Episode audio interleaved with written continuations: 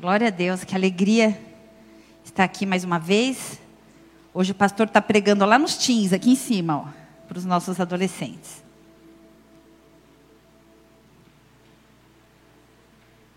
E eu vou tentar entregar o melhor aqui nessa noite, em nome de Jesus, amém? Glória a Deus. O Senhor é bom, amém? A gente está vivendo um tempo, né? Que delícia ouvir esse testemunho da, da Patrícia e do Atos.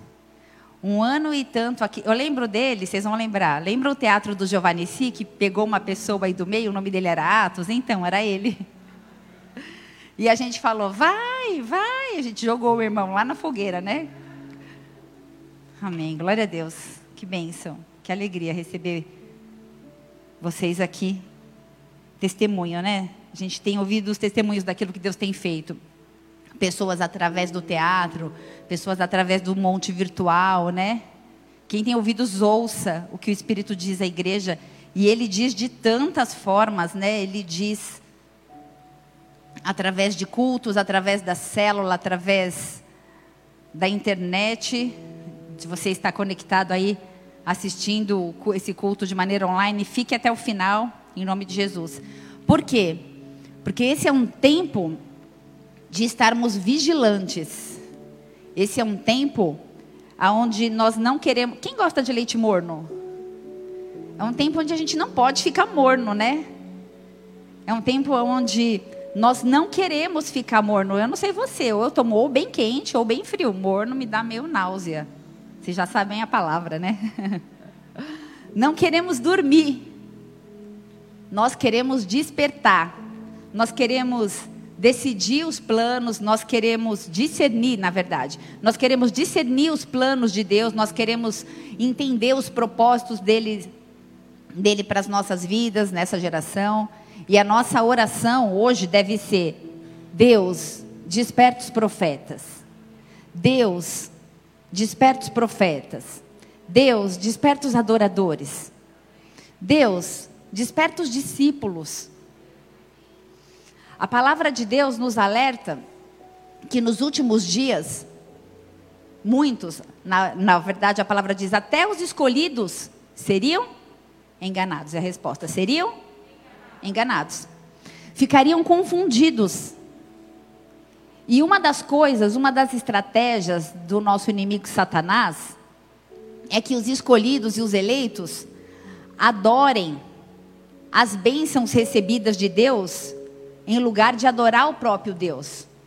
Muitas vezes nós somos tão abençoados que a gente muda o foco da adoração. Por natureza, todos nós somos idólatras. E a gente precisa se posicionar, a igreja precisa ficar atenta. Tem alguém aí? Amém? Algumas coisas nas nossas vidas parecem boas, mas não são para nós praticarmos, não são para nós fazermos. Por isso, esse é um tempo onde o nosso clamor precisa ser de discernimento espiritual. Diga, discernimento espiritual. E eu digo mais, discernimento moral. Diga, discernimento moral. Esse é um tempo onde a gente precisa de discernimento espiritual e discernimento moral. E é isso que nós temos perdido devido tantas influências externas e pouca intimidade com a palavra. Então, esse é um tempo de olhar para dentro, esse é um tempo de secreto, esse é um tempo de estarmos alinhados com o Espírito Santo. É tempo de ouvir as, profe as profecias, é tempo de ouvir os profetas. Segundo Crônica 20, 20, diz assim: Ouça os profetas e prosperareis. Ouça os profetas e prosperareis. Feche seus olhos.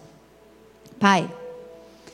Nessa noite, mais uma vez, nós nos reunimos em temor e reverência diante de um Deus poderoso, fiel e justo, diante de um Deus que se move no meio de nós. Obrigada pela tua presença aqui neste lugar, desde o início do culto. Obrigada, Deus, porque o Senhor tem tido liberdade através do, do louvor, do testemunho, de todos os recados. Obrigada porque nós podemos sentir a tua presença e, e ver o teu manifestar aqui no nosso meio. E mais uma vez nós nos submetemos ao teu senhorio, a quem tu és, clamando para que o teu Espírito Santo fale de uma maneira intrínseca, profunda aos nossos corações, para que nós possamos ouvir a tua voz e discerni-la entre tantas outras. Não deixa a gente ficar confuso. Eu repreendo em nome de Jesus toda a confusão de que a pessoa entra e não entende nada da palavra. Em nome de Jesus que seja uma que hajam palavras claras, que o teu Espírito Santo coloque filtros espirituais e que a gente possa sair daqui transformados para a tua glória e pela tua glória. Para que o teu nome seja exaltado, para que a gente possa ser sarado, curado, transformado, para que a gente diminua e o Senhor cresça. Assim, dá ordem aos seus anjos mais uma vez a respeito desse culto, a respeito deste lugar.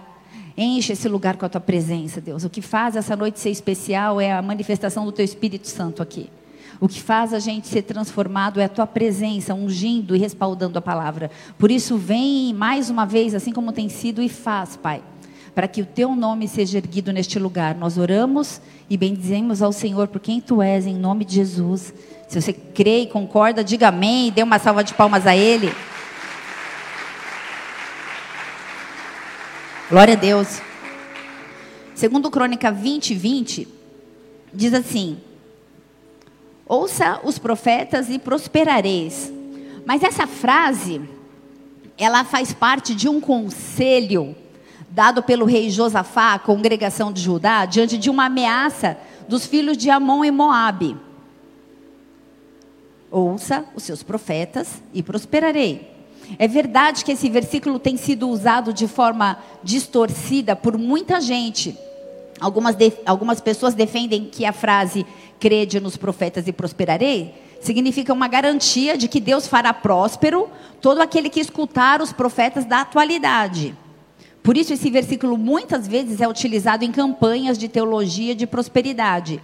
Creia nos seus profetas e prosperareis. Mas essa frase foi dita no momento de crise, lá no reino de Judá. Os amonitas, os moabitas, os edomitas, eles formaram uma confederação com o objetivo de invadir a terra que havia sido dada por Deus ao povo da aliança. E o poder militar do exército inimigo era muito maior que o deles. Era, eles eram muito mais numero, numerosos. Por isso, Josafá sentiu medo. Crede nos seus profetas e prosperareis. Como assim confiar nos profetas? Quem são os profetas? São aqueles que recebem revelações de Deus para guiar a igreja até um nível de maturidade. Revelações estas que devem ser pautadas e respaldadas pela Bíblia Sagrada e pela palavra de Deus. Crede nos seus profetas e prosperareis. Ele estava dizendo que a verdadeira confiança em Deus ia conduzir esse povo à segurança. E o motivo disso era que o próprio Deus tinha garantido que lutaria com eles. E eu te digo hoje, o próprio Deus luta por você. Ele luta com você. Não, você não está lutando a sua batalha, a sua peleja. A peleja é dele. Crede nos seus profetas e prosperarei. E eu quero ser profeta nessa noite na sua vida para liberar essa prosperidade que muitas vezes pode vir na nossa cabeça em forma de recursos, mas eu quero liberar uma prosperidade que é essa que está sendo dita aqui, uma prosperidade dita espiritual uma prosperidade de riquezas da sabedoria e do conhecimento. Esse é o tema da mensagem dessa noite. As riquezas do conhecimento e da sabedoria de Deus. E é isso que eu quero liberar sobre essa igreja nessa noite, em, em, em forma, em nome de profeta, em nome de Jesus. Amém? E a sabedoria, ela vem com intimidade. Aquele que ouve a voz do Espírito Santo, aquele que anda com Jesus, esse é sábio. E Deus é a fonte de toda a sabedoria. E quem é humilde de coração, recebe a direção e recebe toda a instrução do Todo-Poderoso, do nosso Deus. E aquele que deseja receber ajuda para viver melhor, para viver da melhor forma possível, deve aprender a seguir os mandamentos de Deus e obedecer a palavra de Deus. E isto é sabedoria. Posso ouvir um amém? Provérbios 16, versículo 9, diz assim a palavra: Em seu coração o homem planeja o seu caminho, mas o Senhor determina os seus passos. Muitos são os nossos planos, mas a sabedoria está em seguir aquilo que foi determinado pelo nosso Senhor. Riquezas e sabedoria do conhecimento de Deus. Vou falar sobre, falei sobre sabedoria, vou falar sobre conhecimento. E para falar sobre conhecimento, sobre sabedoria, ok? Sabedoria, a fonte é Jesus, andar com Jesus, ser respaldado pela palavra, não crer nos nossos planos, mas naquilo que ele faz. Essa é a sabedoria que nós precisamos receber para sermos prósperos, amém? Sabedoria e conhecimento de Deus. E para falar do conhecimento de Deus, vou fazer um parênteses aqui. A árvore do conhecimento do bem e do mal, plantada lá em Gênesis, no jardim do Éden. Vocês estão comigo? Falem amém. Essa árvore foi plantada, abri parênteses só para explicar isso, tá? Essa árvore foi plantada, eu vou voltar aqui na sabedoria e conhecimento, mas essa árvore foi plantada lá no jardim do Éden, ao lado da árvore da vida. E o fruto da árvore da vida foi liberado por Deus para ser comido. Só que o fruto da árvore do bem e do mal não foi liberado para ser comido.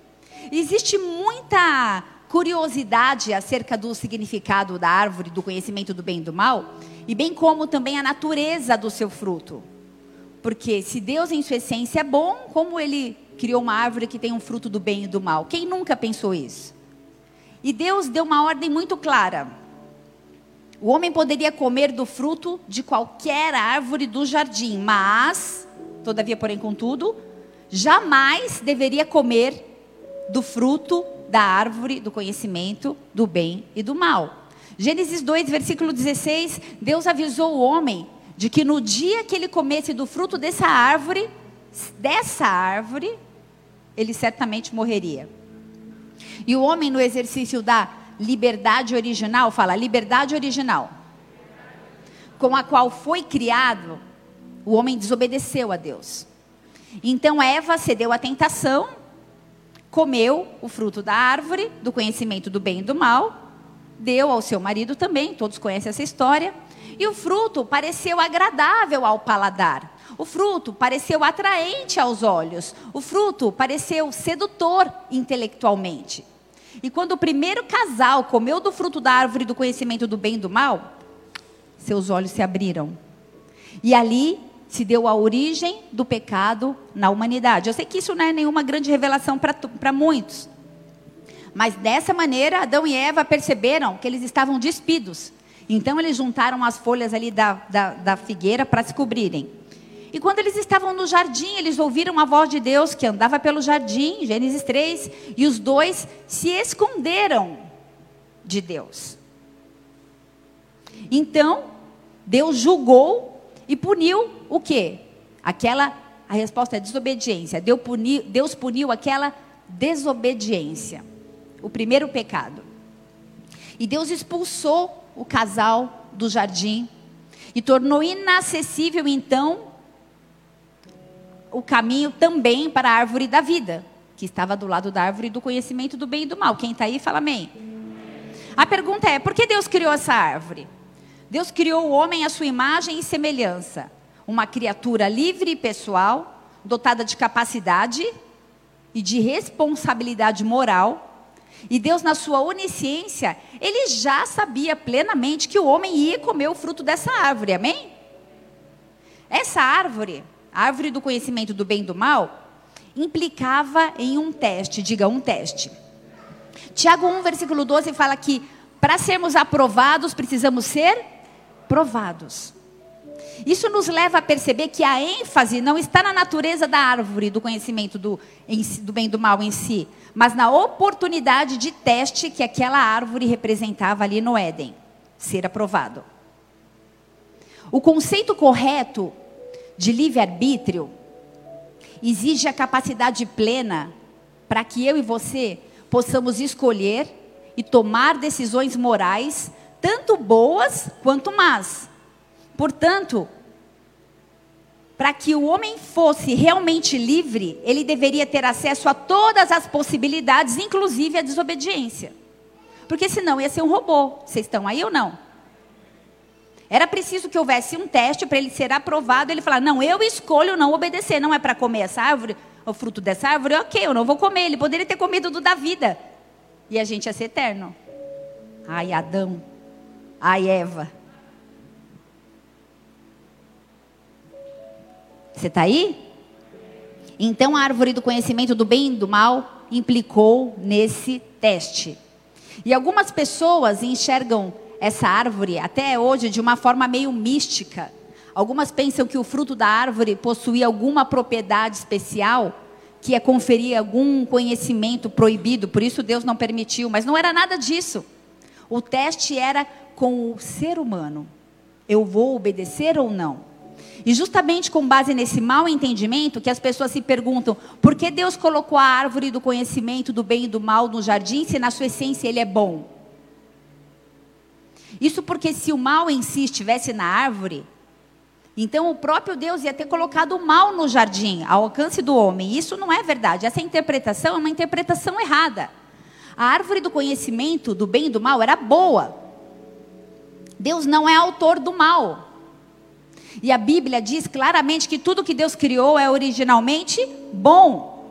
E apesar da árvore ser boa, Deus deu uma ordem para que o homem não comesse do fruto. Porque não interessa se é bom ou se não é, interessa se eu vou obedecer ou não aquilo que Deus está me pedindo. Então, o mal se configurou na desobediência à palavra de Deus.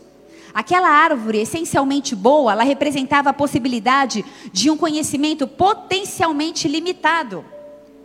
Mas somente Deus é conhecedor de todas as coisas. Então, como criatura, o homem deveria confiar que o Criador onisciente sabe o que é verdadeiramente bom e mal para a sua vida. Tem alguém aí? Como profeta eu te digo, Deus sabe o que é bom e o que é mal para a sua vida. Para de dar cabeçada. Para de achar que você sabe como deve ser feito. Eu e você precisamos confiar nesse Deus. Precisamos buscar adquirir as riquezas da sabedoria e do conhecimento de Deus. Como? No secreto, na intimidade, com jejuns, em adoração, em intercessão, buscando um novo som do céu. Ei, igreja, é isso que o Senhor espera de nós. Na verdade, o que Ele queria de nós era que a nossa plena confiança de que Ele é o Criador e nós, as criaturas, deveríamos descansar e confiar nele. Esse é o plano desde o início. O homem deveria obter esse conhecimento através de Deus, do Criador, e não através do fruto, sem pegar atalhos. E quando o homem então comeu a árvore do conhecimento do bem e do mal, com a expectativa de ser como Deus, ele tentou se apropriar de algo que só pertence ao Criador. Ele tentou usurpar o lugar de Deus, o mesmo pecado cometido por Lúcifer. E ao tomar de forma ilícita o fruto da árvore do conhecimento do bem e do mal, o homem então declarou a sua autonomia, a sua independência. Ele tentou conhecer as coisas à parte de Deus. Ei, eu não preciso de Deus, eu me viro. Ao lado da árvore do conhecimento do bem e do mal, a árvore da vida. O homem tinha permissão para comer aquela árvore, aquele fruto daquela árvore, mas ele não quis. Portanto, o caráter de escolha moral do homem naquele momento era muito claro. O homem ele foi convidado a escolher entre obediência e desobediência. Assim como eu e você todos os dias. O homem foi obrigado a escolher entre vida e morte, entre bênção e maldição, entre depender de Deus e se rebelar contra esse Deus. Deus conhece o bem e Deus conhece o mal, mas o mal, Deus conhece o mal de forma intelectual. Deus conhece o mal por contraste. Só que nós, homens, não quisemos ouvir aquilo que Deus tinha para dizer acerca do mal. Deus é perfeitamente santo. E tudo que não está de acordo com o padrão moral de Deus é mal. E quando desobedecemos à ordem de Deus e comemos o fruto da árvore do conhecimento, então o homem passou a conhecer o mal de uma forma experimental. Como Deus, o homem então é capaz de discernir entre o bem e o mal. Mas diferente de Deus, o conhecimento que o homem tem do mal envolve culpa e vergonha. Tem alguém aí? O homem não obteve conhecimento do mal através do conselho, diga conselho. O conselho de Deus era: não comam, vai fazer mal, não comam, só me obedeçam. Ei, eu não preciso falar por quê, para quê, quando, onde, como, só me obedeçam. Mas o homem, na sua independência, resolveu se contaminar. E ao comer da árvore do conhecimento do bem e do mal, em seu ato de rebelião, o homem então tomou participação do mal. Isso significa que o mal se tornou parte da minha e da sua natureza, inclinou o meu e o seu coração na direção contrária ao bem espiritual. Por isso, o homem perdeu a sua inocência e liberdade moral. Fecha parênteses. Crede nos profetas e prosperareis. Essa noite é noite de receber prosperidade espiritual riquezas de sabedoria e do conhecimento de Deus. Porque eu não tenho nada para dar para ninguém aqui. Ó, oh, mera mortal, pobre, suja, cega, nu que sou. Sabedoria e conhecimento de Deus. E essa sabedoria esse conhecimento de Deus vai nos dar discernimento entre o bem e o mal, para nós não nos confundirmos, para nós não nos enganarmos, para que a nossa natureza contaminada moralmente não faça escolhas errôneas. Tudo nessa vida, presta atenção, tudo nessa vida, tudo nessa vida se resume a que tipo de escolha fazemos e com as devidas consequências que as nossas escolhas trarão para as nossas vidas. Quando falamos creia nos profetas e prospere, a idealização de recursos humanos, eu confesso, também passou pela minha mente. E logo entrou no meu pensamento. Quem tem sonho aqui? Quem tem expectativa? Quem tem projeto? Tudo ou quase tudo envolve recursos financeiros. O que você faria, respondo só para você, se você olhasse no teu aplicativo do banco agora e tivesse alguns milhões de, reais disponíveis no seu saldo bancário? Ura, maná. Sabe, família, o segredo da propriedade, da prosperidade espiritual está na riqueza e na sabedoria do conhecimento de Deus. Romanos 11, versículo 33, eu gostaria que você acompanhasse comigo. Inclusive é um louvor que eu gosto muito do Zoe. Diz assim: Ó oh, profundidade da riqueza, tanto da sabedoria como do conhecimento de Deus. Quão insondáveis são os seus juízos e quão inescrutáveis os seus caminhos. Quem, pois, conheceu a mente do Senhor? Ou quem foi o seu conselheiro? Ou quem primeiro deu a ele para que venha ser restituído? Porque dele, por meio dele e para ele são todas as coisas. A ele, pois, a glória eternamente. Amém.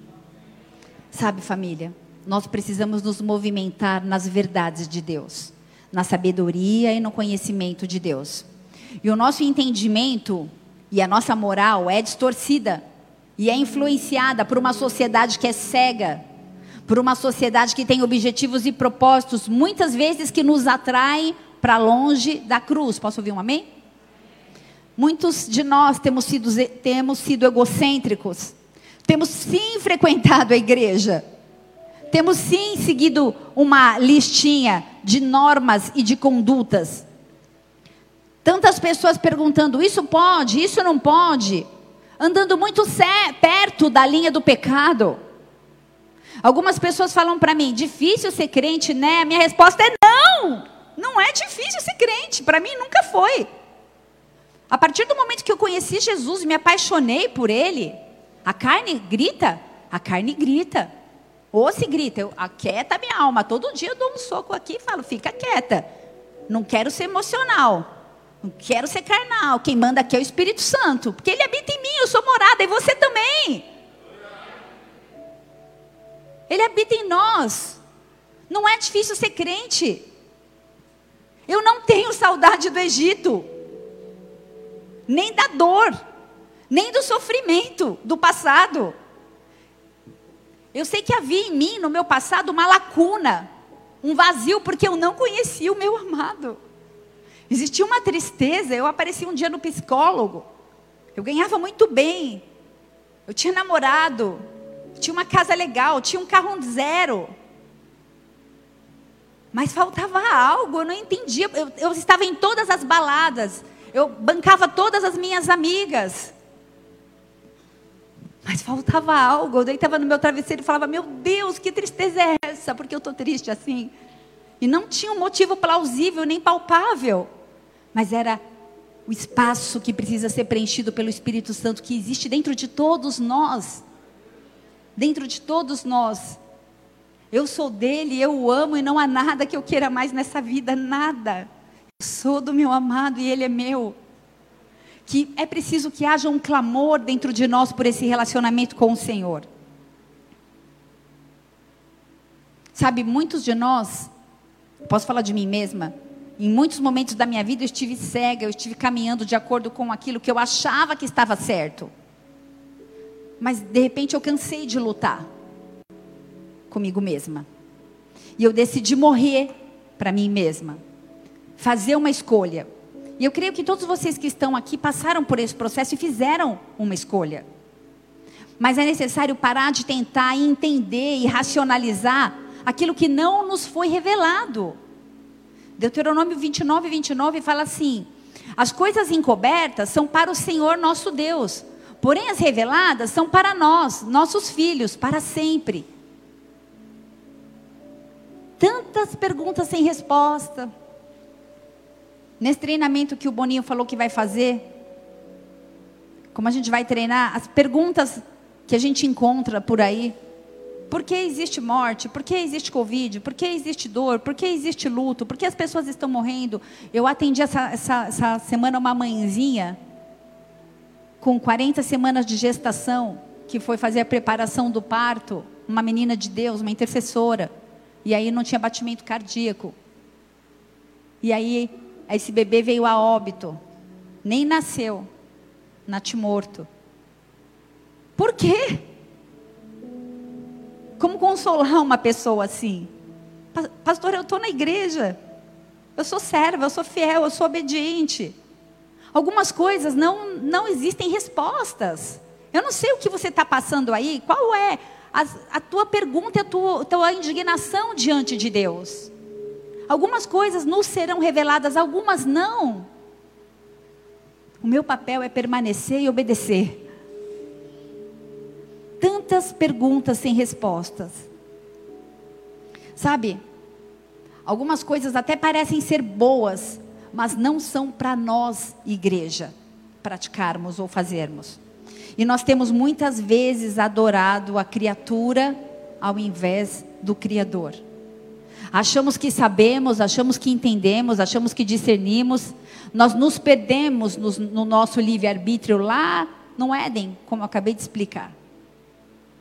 Presta atenção no que eu vou te, te, te dizer. Quase todos os nossos desvios envolvem, envolvem verdades que não são de Deus. Eu vou repetir. Quase todos os nossos desvios envolvem verdades que não são de Deus. Você foi chamado como igreja para ser a noiva do Cordeiro. Nós fomos chamados para ser a noiva do Cordeiro. Mas muitos de nós estamos voltados só para nós. E nós deixamos o noivo de lado. Nós nos preocupamos com os nossos anseios, com as nossas vontades, com as nossas expectativas, com os nossos planos, com as nossas escolhas. Não importa se são do bem ou se são do mal. Então, nossa mente está contaminada moralmente. E nós nem sabemos fazer a escolha para os nossos entretenimentos. A gente tem cedido a uma mídia manipuladora e moralmente sem escrúpulos, e toda sorte de porcaria tem entrado na, na, nas nossas casas. E sabe o que é o pior? A gente assiste e acha normal. Nós temos permitido que qualquer porcaria influencie a mente dos nossos filhos. Sabe como? Com a desculpa: ah, mas eu não sou religioso. Ei, assim sim, não, não. Nós temos nos tornado uma igreja morna. E pessoas mornas, sabem de uma coisa? Pessoas mornas, o morno nunca acha que está morno. Ele sempre acha que está quente. Mateus 24, versículo 12 diz que o amor de muitos esfriaria. Muitos se apostatariam da fé. E nós, eu e você, Precisamos nos preparar para passar por esse tempo sem nos esfriarmos e muito menos ficarmos mornos. Hoje o Eric ministrou aqui que a gente precisa queimar, que o fogo nunca dorme, que o fogo nunca apaga. Isso não pode ser só uma canção, isso precisa ser uma verdade nas nossas vidas. Nós estamos vivendo na Babilônia, no mundo que jaz do maligno. Mas nós não precisamos nos contaminar. Enoque viveu na Babilônia e foi transladado, nos contaminou. Daniel entrou na cova dos leões, viveu na Babilônia e não se contaminou. Nós precisamos passar por essa estação apática, por esse momento de apatia e de frieza espiritual, de ceticismo e não nos contaminarmos. Nós vivemos numa era onde nós escolhemos aquilo que Deus fala com a gente. Google, palavra sobre medo. É, eu quero, quero medo. Palavra sobre perdão. É bênção. Palavra sobre misericórdia. Mas é isso que Deus quer falar para você? Deus vai falar com você do altar da tua igreja. Para de ficar pipocando igreja igreja. Não é bênção, crie raízes. Sabe por quê? Porque quando você começa a ser confrontado e ministrado, você pula para outra. E aí é uma bênção, ninguém te conhece. Aí você fica três anos ali, mais ou menos, que é o tempo de conhecer alguém. E aí quando começa a conhecer, você pipoca para outra. E não cria raízes e nunca é transformado. A igreja hoje está sendo contaminado, contaminada pelo mundo. E o mundo tem sido pouco ou quase nada impactado pela igreja. As influências da igreja na sociedade estão impregnadas de egocentrismo. Nós temos adorado os dons em lugar daqueles que da, daquele que dá os dons. Precisamos entrar num tempo de juízo. Aquele que julgar-se a si mesmo não será julgado. Não podemos aprovar coisas que Deus não aprova. Isso vai trazer juízo sobre nós. Posso ouvir um amém? Agora eu vou começar a palavra. Apocalipse 3, versículo 14.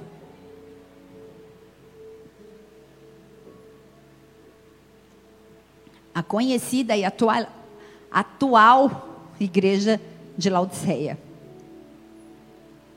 Diz assim a palavra. E ao anjo da igreja de Laodiceia escreve: isso diz o Amém, Jesus. A testemunha fiel e verdadeira, o princípio da criação de Deus. Eu conheço as tuas obras, que nem és frio nem quente. Quem deras fosse frio ou quente. Assim, porque é morno e não é frio nem quente, vomitar-te-ei da minha boca. Como dizes, rico sou, estou enriquecido, e de nada tenho falta. E não sabes que és um desgraçado e miserável e pobre e cego e nu. Aconselho-te que de mim compres ouro provado no fogo, para que te enriqueças, e roupas brancas, para que te vistas, e não apareça a vergonha da, da tua nudez. E que unja os teus olhos com colírio, para que vejas. Eu repreendo e castigo a todos quanto amo. Sê, pois, zeloso e arrepende-te. Eis que estou à porta e bato. E se alguém ouvir a minha voz e abrir a porta, entrarei em sua casa e com ele cearei, e ele comigo. Ao que vencer, lhe concederei que se assente comigo no meu trono, assim como eu venci e me assentei com meu Pai no seu trono. Quem tem ouvidos, ouça o que o Espírito diz às igrejas. Até aí. Aleluia. A sétima carta. A igreja que caminha para a apostasia a atualíssima igreja de Laodiceia. Depois dessa era, depois da era de Laodiceia, o reino, o reino, o reino de Deus literalmente vai ser estabelecido aqui na terra. E essa palavra é uma exortação, essa palavra é um alerta. Hoje nós vemos uma noiva com muitos escândalos, morna, muita busca por poder, por politicagem, lugares, títulos. Mas no versículo 15, Jesus expressa o seu conhecimento íntimo sobre a igreja de Laodiceia. Ele disse: Conheço as tuas obras. Sabe, igreja, ele diz nessa noite: Ei, eu conheço as tuas obras. Ele sabe quem você é. Ele tem seu nome na palma da mão. Ele te conhece íntima e profundamente. Ele conhece o seu secreto, ele conhece a sua busca, ele sabe quem você é. Conheço as tuas obras. Assim estou a ponto de vomitar-te da minha boca. Sabe, Jesus olhou para a igreja. A gente só vomita aquilo que está dentro. A igreja já estava dentro do corpo de Cristo, mas ele, mesmo assim, teve repulsa daquela igreja. Ele olhou para a igreja, contente no seu estado de autossuficiência e de falsa confiança, e sentiu vontade de expulsá-la da presença dele. Será que nós temos sido autossuficientes demais? Nós hoje vivemos uma era onde muitos decidem que não precisam mais frequentar a igreja. Não preciso mais de orar, porque eu já orei tanto que a oração já está dentro de mim. 1 Tessalonicenses 5,16 fala: orai sem cessar. Não precisamos mais jejuar. Que difícil fazer um jejum e o povo vir junto. Você está fazendo jejum, irmão? É um jejum de unidade. Nós queremos vencer o inimigo, nós queremos matar a nossa carne. Existe um propósito. É chato ficar perguntando: você entrou? Você está? Porque isso é muito particular de cada um. Mas a igreja hoje precisa de um chacoalhão até para jejuar. Ai, tirei o chocolate. Ah. Meu Deus! Senhor, tem misericórdia de nós. Consideramos que já fomos batizados, que reconhecemos Jesus como Senhor e Salvador, e isso basta. Em suma, deveria bastar mesmo. Mas a gente tem aberto muitas concessões. A palavra diz que até os salvos seriam confundidos. A gente tem vivido um tempo de auto-engano. A gente tem vivido um tempo onde a carne não quer aquilo que é do espírito. Gente, às vezes eu olho para a minha Bíblia e olho para o pastor que fez esses dias, né? Tum, Netflix. Aquela série que eu estou gostando, que está legal. Meu Deus, e agora? É óbvio que a carne quer relaxar. E a gente tem desculpa plausíveis. Pecado vê série, tá? Desde que haja equilíbrio. Mas a gente tem desculpa porque assim eu trabalhei tanto, eu fiz tantas coisas, eu mereço. E a gente se auto-sabota. E a gente se negligencia. E esse é um mecanismo de defesa para a gente não se sentir errado ou pecando. Não que assistir filme seja pecado. A não ser que você assista 24 horas, ou 20 horas, ou 18 horas, ou 15 horas. Aí tem alguma coisa errada. Você está aí, igreja? A carne nunca quer aquilo que é do espírito. E nesse tempo de muitas ansiedades, sabe por quê? A gente tem muita coisa para fazer. Quem, eu não acredito que ninguém aqui seja desocupado. Então, a gente se auto-justifica, porque a gente está cansado. E a gente não precisa buscar Deus agora. E Ele entende, porque Ele me ama. O entretenimento também tem nos distraído, a nossa falta de discernimento moral tem nos confundido. A igreja de Laodiceia nem fornecia cura para aqueles que estavam espiritualmente enfermos e nem refrigério para aqueles que estão espiritualmente cansados. Ei, e eu não estou falando igreja Bola de Neve Ribeirão Preto, mas eu estou falando igreja dessa estação, dessa geração, a igreja de Jesus nessa terra. Será que nós temos recebido os enfermos? Será que nós temos sido refrigério para aqueles que estão cansados? E essa responsabilidade não é apenas do seu pastor e da sua pastora, mas de, de todo o corpo do presbitério, dos diáconos, de todos os líderes de célula, de todo homem e mulher que entende, que ama tanto e reconhece Jesus como Senhor e Salvador, que não quer isso só para você, mas quer compartilhar com o próximo. O evangelismo, o ide e pregar o evangelho a toda criatura, nos confins, em Samaria, em todos os lugares, é para mim e para você que está hoje chegando aqui pela primeira vez.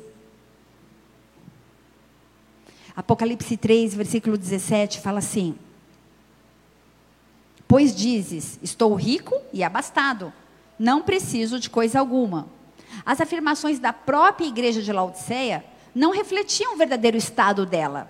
É fácil dizer que está tudo bem na sua vida espiritual, ou na vida espiritual da igreja, ou de uma pessoa. Mas Jesus sabe a verdade. Quantas vezes você pergunta, está tudo bem? A pessoa, está tudo bem. Não pede ajuda, não se abre. Mas, pô, não é, pastor, não vai ter um revelamento que eu estou precisando de uma cesta básica? Ei, vem aqui na assistência, pede ajuda. Algumas coisas Deus, Deus revela, algumas coisas, o, o testemunho da Patrícia. Tira a capa e reconhece que você não é cego e vai buscar ajuda. Sabe? O Senhor, Ele vê as obras, Ele sonda os nossos corações. Vê que obra, pastora, se eu estou sentado no banco três anos só engordando, eu não tenho coragem nem de ficar no boas-vindas, só para falar boa, boa noite, seja bem-vinda, paz do Senhor, espirrar um alquinho na mão do irmão. Eu não, já fiz demais, quero receber, engordar, porque eu preciso, porque eu, porque eu. E a gente levanta um altar para o nosso eu. E a gente canta que ele cresça, eu diminua, Uhum, muito bonita a música, mas não é verdade na sua, na sua vida ou na minha. A igreja de Laodiceia podia mentir para si mesma, mas Jesus não foi enganado, porque ele é o Amém, ele é a verdade. O orgulho dos discípulos de Laodiceia o cegou ao ponto de eles não enxergarem mais os seus problemas. Ei, está tudo bem? Está tudo ótimo, estamos bem. Eles se achavam fortes, eles se achavam independentes, mas Jesus viu o estado real daquela igreja que era fraca, cega e infrutífera. Laodiceia era a cidade mais rica da Frígia, amplamente conhecida por seus estabelecimentos bancários, sua escola de medicina e sua indústria têxtil. A cidade de Laodiceia sofreu um terremoto em, no, no, ano 60 depois de Cristo e foi retificada com os próprios recursos da igreja, sem precisar de auxílio do governo romano. Ei, a gente se basta, a gente dá um jeito. Parece que a igreja sentia mesmo essa atitude de autossuficiência, que é perigosíssima num rebanho de ovelha que precisa seguir o bom pastor.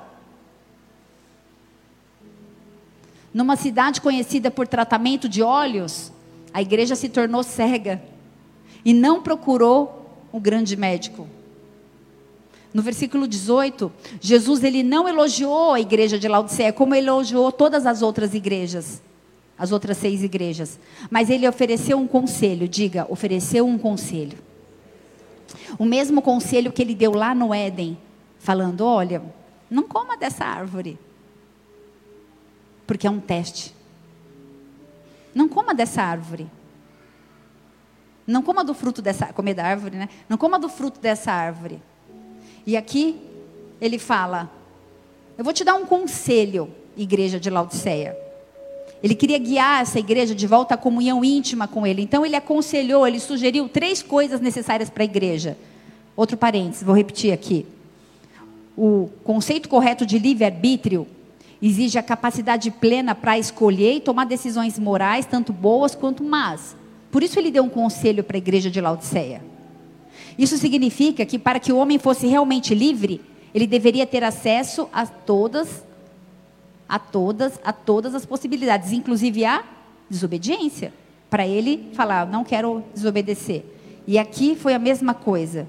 Jesus disse: Eu vou te aconselhar, eu vou te sugerir, porque a decisão precisa ser individual de cada um de nós. Eu falo para uma igreja de Laodiceia nessa geração que está morna e apática. Um, compre de Cristo ouro refinado. A verdadeira riqueza é espiritual e vem exclusivamente de Deus. Ele oferece o ouro puro, o ouro refinado pelo fogo. A fornalha na sua vida, o perrengue que você deve estar passando, espero que não, em nome de Jesus, mas se tiver. O quarto homem na fornalha, Jesus estava lá com Sadraque, Mesaque e Abidinego. Eu não sei o que você está passando, mas Jesus está lá. Pode estar pegando fogo, pode estar difícil, mas Jesus está lá ouro refinado no fogo, onde toda impureza e toda contaminação são queimadas, onde a prova do fogo nos aprova. O fogo não é para matar e para queimar, é para nos aprovar. Onde nós não somos influenciados pela pressão e nem pela opressão. Mas nós, como diz Romanos 12, não nos conformamos com esse século. Nós não nos amoldamos a esse século. Sabe o que é não se conforme? Não entre naquela forma. Sabe? Alguém aqui faz bolo? Tem a forma redonda, quadrada, buraco, sei lá. O bolo fica de acordo com a forma. Não nos conformamos com esse século. A gente não entra na forma desse século. Nós não entramos na forma desse século. Mas transformai-vos pela renovação da vossa mente, que é o maior campo de batalha, para que experimenteis qual seja a boa, agradável e perfeita vontade de Deus. A verdadeira riqueza é espiritual e vem exclusivamente de Deus. Ele, ele oferece ouro puro, refinado. E o termo comprar, compre ouro, sinaliza que não vai ser de graça. Porque se eu preciso comprar, há um preço a ser pago. Apocalipse 22, versículo 11. Pastora, Jesus já não pagou o preço? Pela nossa salvação, sim.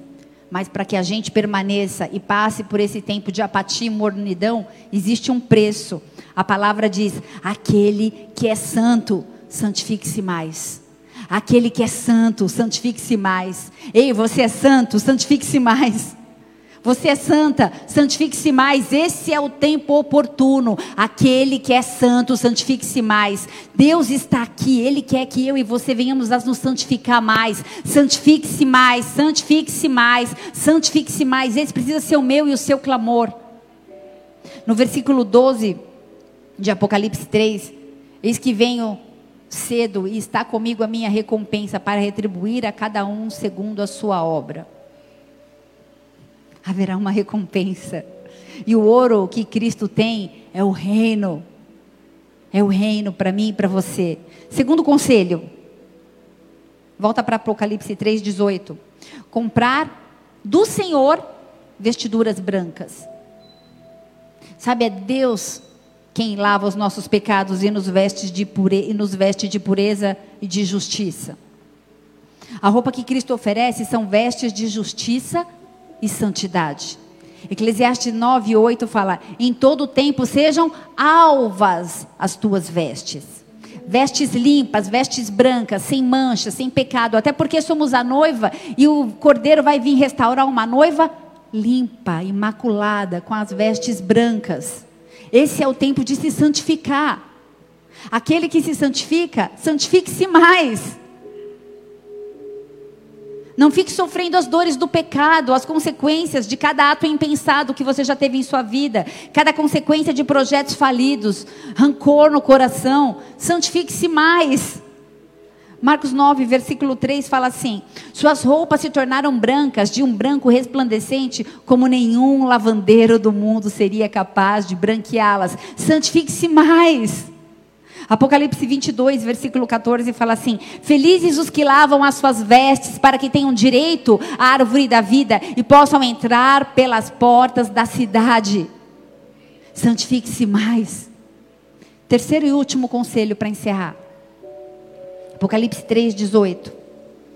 Comprar colírio para os olhos. Somente Jesus pode curar a cegueira espiritual que aflige os orgulhosos e os autossuficientes. Foi exatamente o mesmo problema que Jesus criticou com os fariseus. Mateus 15, versículo 8, vou ler rapidinho aqui, para fazer um paralelo para você. Este povo, Mateus 15, versículo 8, diz assim: Esse povo se, a, se aproxima de mim com a sua boca e me honra com os seus lábios, mas o seu coração está longe de mim mas em vão me adoram, ensinando doutrinas que são preceitos de homens. E Jesus, chamando assim a multidão, disse-lhes: Ouvi e entendei. O que contamina o homem não é o que entra na boca, mas é o que sai da boca. É isso que contamina o homem. Então, acercando-se dele, os seus discípulos, ele disse primeiro para a multidão e depois chamou os seus discípulos e disseram-lhe: Sabes o que os fariseus ouvindo essas palavras? Sabes que quando os fariseus ouviram essa palavra, eles ficaram escandalizados. Ele, porém, respondeu e disse: Toda planta que meu Pai celestial não plantou será arrancada. Ai, Jesus falando isso. Deixai-os. são cegos, cegos condutores de cegos. Ora, se um cego guiar outro cego, ambos cairão na cova. Deixa eu te fazer uma pergunta: quem está te guiando? O Espírito Santo ou tem algum outro cego falando aí na sua orelha? E Pedro, tomando a palavra, disse-lhe: Senhor, explica-nos essa palavra. E Jesus disse: Até vós mesmo ainda estão sem entender? Não compreende que tudo que entra pela boca desce para o ventre e é lançado fora? Mas o que sai da boca procede do coração, e isso contamina o homem. Porque do coração procedem os maus pensamentos, as mortes, os adultérios, a fornicação, os furtos, os falsos testemunhos e as blasfêmias. Sabe, família, o corpo tem uma fossa. Mas o homem natural faz do seu coração um depósito de lixo emocional. É tempo de ser curado. O colírio que Cristo tem, ele abre os olhos para que a gente tenha discernimento. Deixa eu te falar uma coisa: para de levar tudo para o pessoal. Para de achar que o mundo gira ao seu redor. Para de fazer seu coração virar uma fossa e ficar juntando lixo. Ai, falou isso porque é por causa de mim. Às vezes a pessoa nem sabe seu nome você está achando que tem um problema com você.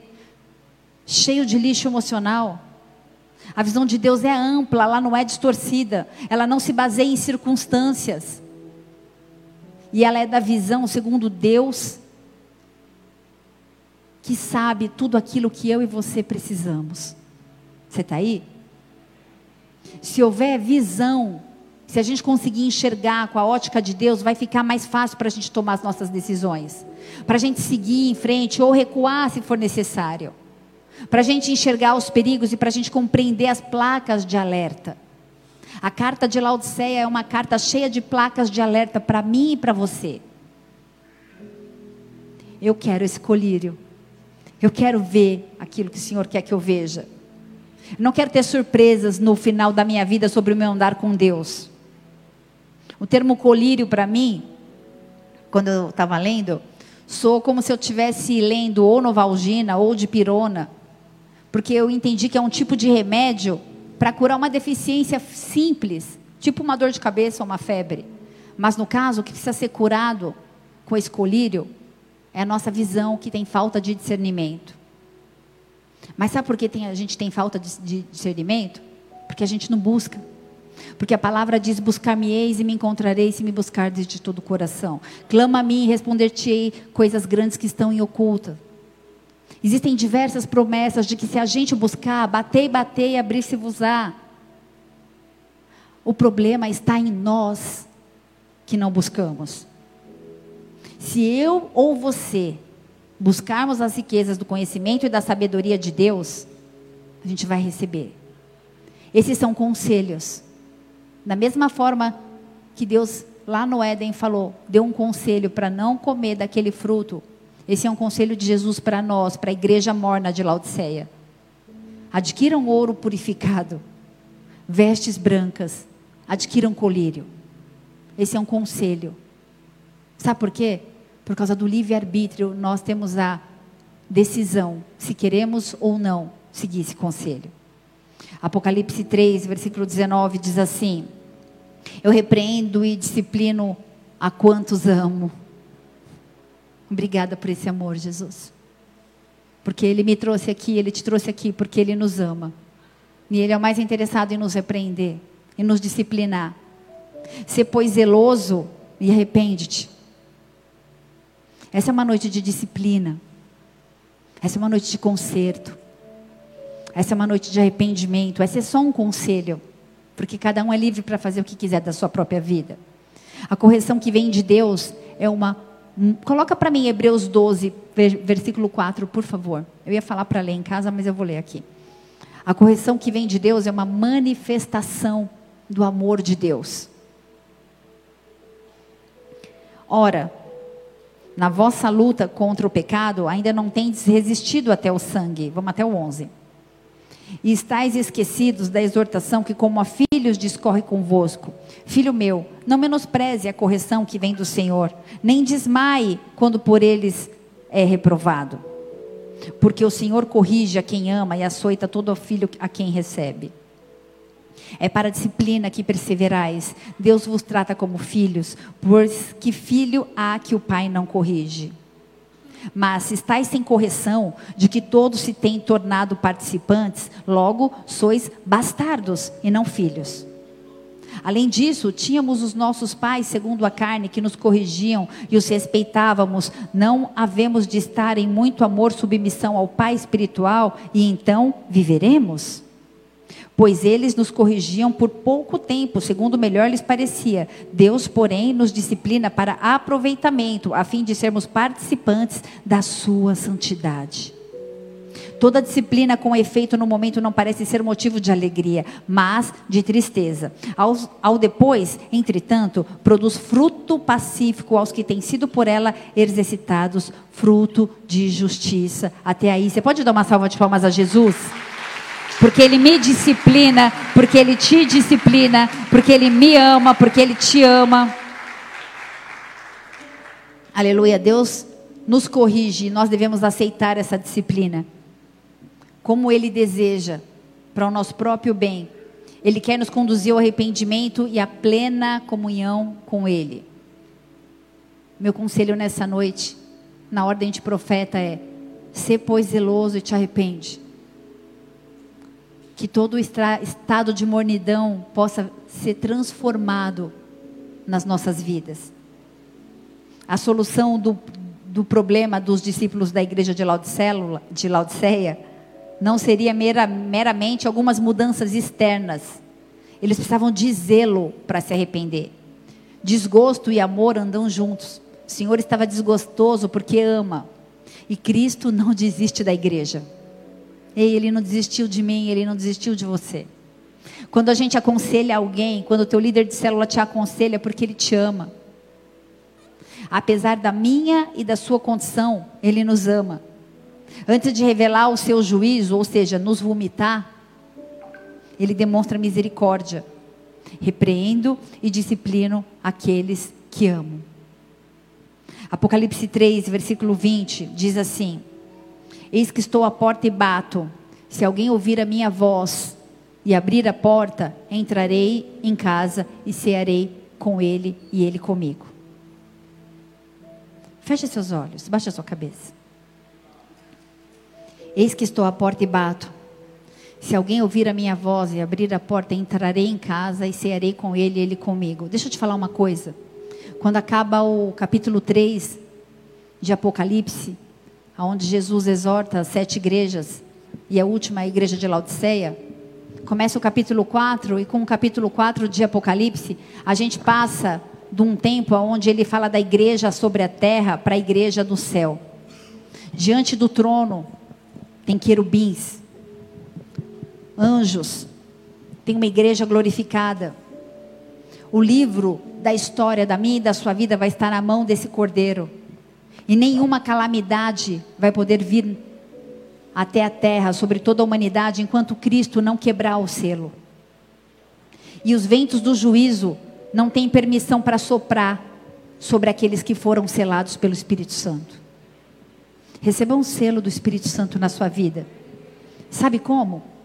Através da sua obediência, através da sua busca, através da sua determinação. E a igreja que tem esse selo é uma igreja que está garantida.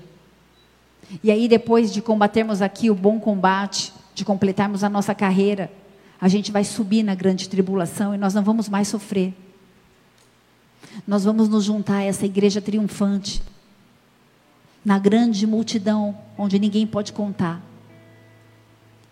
Isso diz respeito a mim e a sua vida.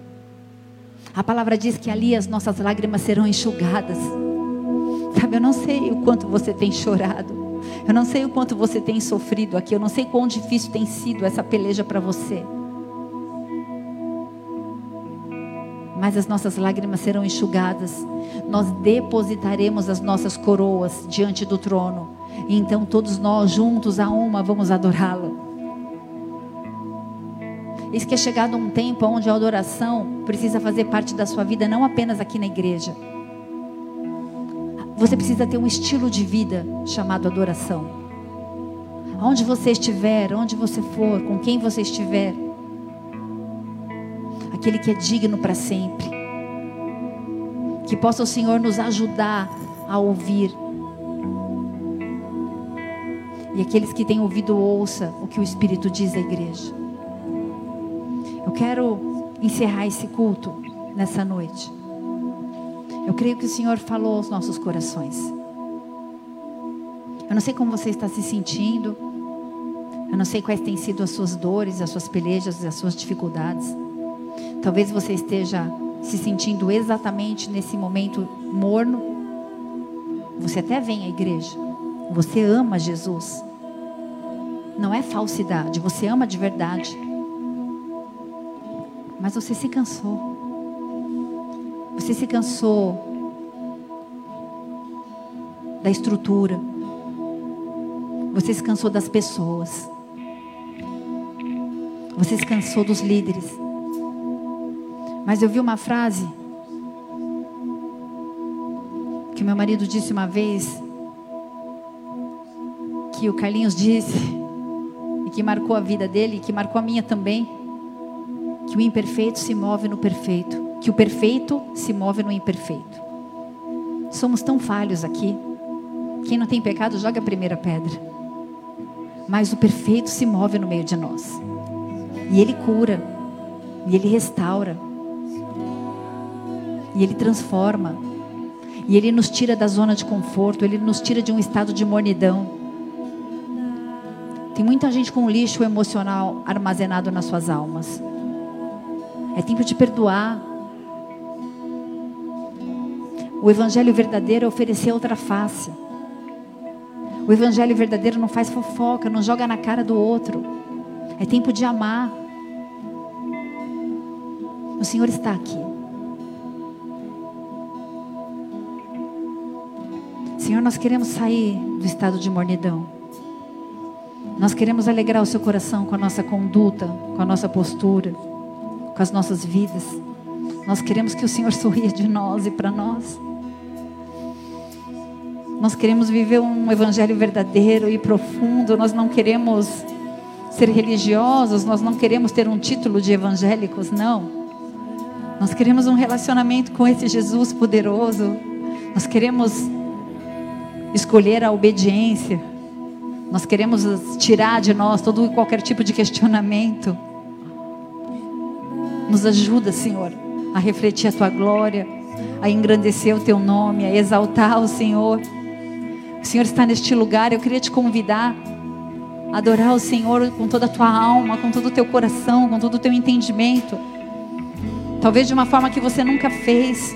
Assim como a Tati disse no começo, feche os seus olhos, não se distraia, não olhe para ninguém. Ei, Ele está aqui. Eu posso senti-lo, Ele está aqui. Ele te abraça, Ele te conforta, Ele te consola. Ele fala: não desista. Ele sabe o teu chamado. Você estava tão cansada, tão cansado, se sentindo opresso. Grandes coisas Ele fará através da sua vida. Creia nesse Deus poderoso. Descanse nesse Deus poderoso. Nós fazemos a escolha nessa noite de seguir os teus conselhos, Senhor. Porque o Senhor não nos molda não nos molda. Nós escolhemos ser moldados.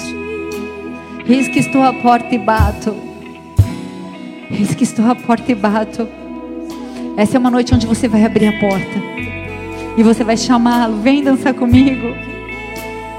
Eu te recebo, eu te reconheço como meu Senhor, como meu Salvador. Eu entrego as minhas dores, as minhas angústias, os meus medos, os meus preconceitos. Eu entrego diante do Senhor a minha justiça própria, o meu senso aguçado de juízo e de condenação. Vamos adorar o Senhor. Se você quiser, você pode ficar de pé, pode ficar sentado.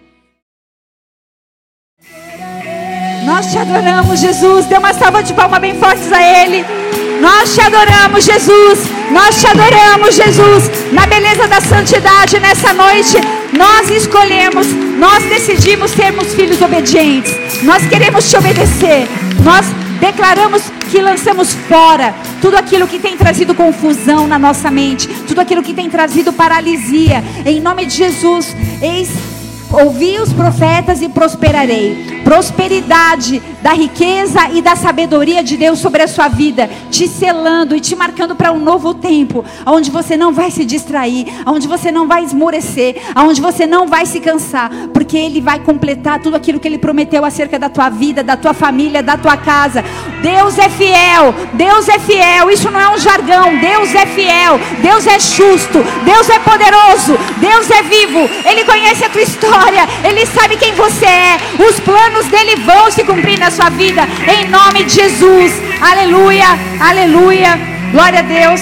Se você está aqui nessa noite e essa palavra de alguma forma falou com você, antes de ir embora, eu queria te convidar para fazer só mais uma oração, se esse for o teu desejo, ou se você já fez isso alguma vez e deseja refazer essa aliança, levante suas mãos, vamos orar. Diga, Senhor, Senhor, eu declaro, eu declaro que reconheço, e reconheço Jesus Cristo, Jesus Cristo como meu único como meu único e e suficiente suficiente Senhor e Salvador. Senhor e Salvador. Eu decido eu decido ser obediente, ser obediente aos teus mandamentos, aos teus à mandamentos, tua palavra, à tua palavra e permanecer e permanecer com o selo com o selo do Espírito Santo, Espírito Santo na minha vida, na minha vida até que o Senhor volte para me resgatar. para me resgatar. Em nome de Em nome de Jesus. Jesus. Escreve o meu nome Escreve meu nome no livro da vida e marca minha história e muda minha sorte em nome de. Jesus. Amém e amém. Aleluia. Seja marcado pelo poder do Espírito Santo nessa noite. Que haja transformações, que a gente possa ouvir os testemunhos assim como tem sido em nome de Jesus e que em tudo o nome dele seja exaltado e engrandecido.